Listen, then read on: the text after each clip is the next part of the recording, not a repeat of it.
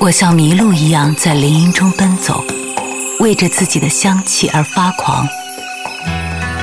夜晚是五月正中的夜晚，清风是南国的清风，是南国的清风。我迷了路，我游荡着，我寻求那得不到的东西，我得到我所没有寻求的东西。我自己的愿望的形象从我心中走出，跳起舞来。这闪光的形象飞掠过去，我想把它紧紧捉住，它躲开了，又迎着我飞走下去。我寻求那得不到的东西，我得到我所没有寻求的东西。放下手里的事，喝一口茶，灯情明晚之间，一阵恍惚，灵感一现。莫小姐的麦克风。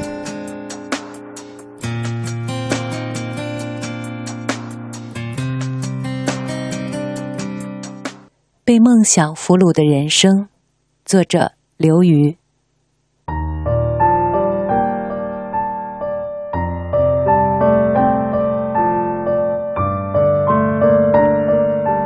你肯定有这样一个朋友，在银行工作，长得一般，业务凑合。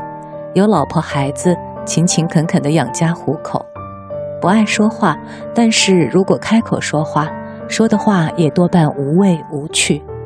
总之，形象非常白开水，在任何一个社交场合都是角落里不大起眼的人。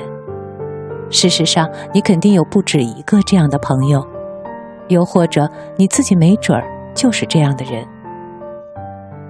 你能够想象这个朋友突然有一天？离家出走了吗？然后等你再听说他的消息时，据说他已经到了巴黎，正从头开始学画画，要做一个画家。他的名字叫查尔斯，在留下一张内容为“晚饭准备好了”的纸条之后，他离开了自己相伴十七年的妻子和孩子，去了巴黎。那一年他四十岁。住在全巴黎最破旧的旅馆里，身上只有一百块钱。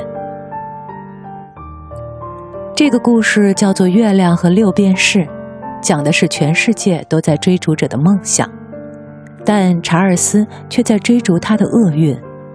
好吧，这两件事其实没有那么不同。被梦想俘虏的人，就是在追逐自己的厄运。当然，这里所说的梦想。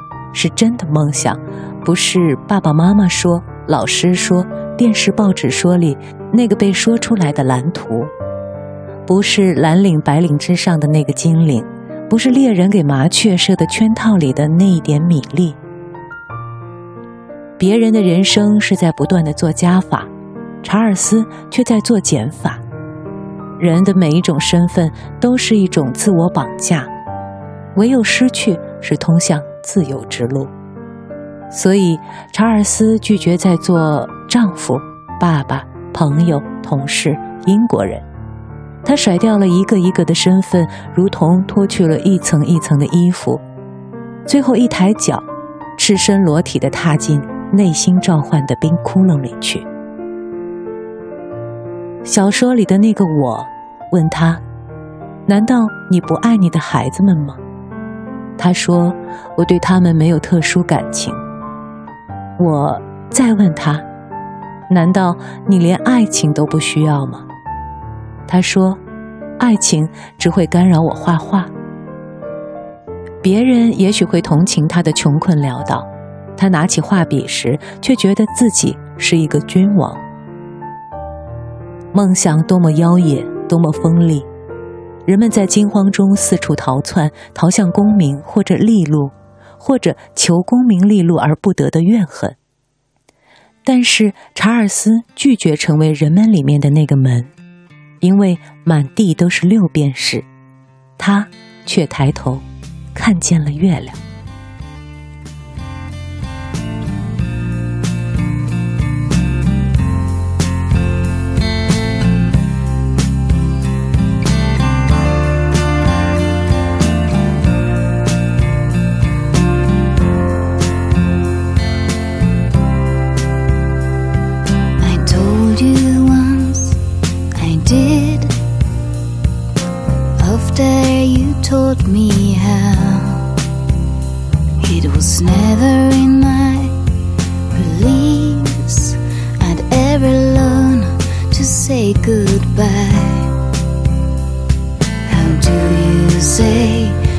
goodbye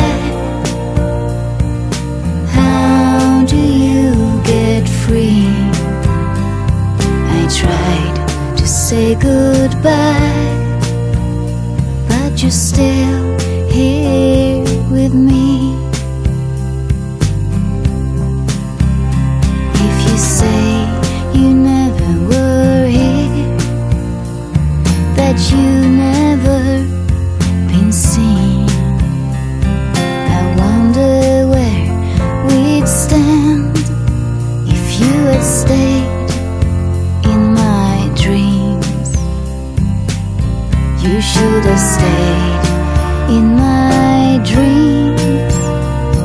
You should have made it stop. You were just a dream since I have given up.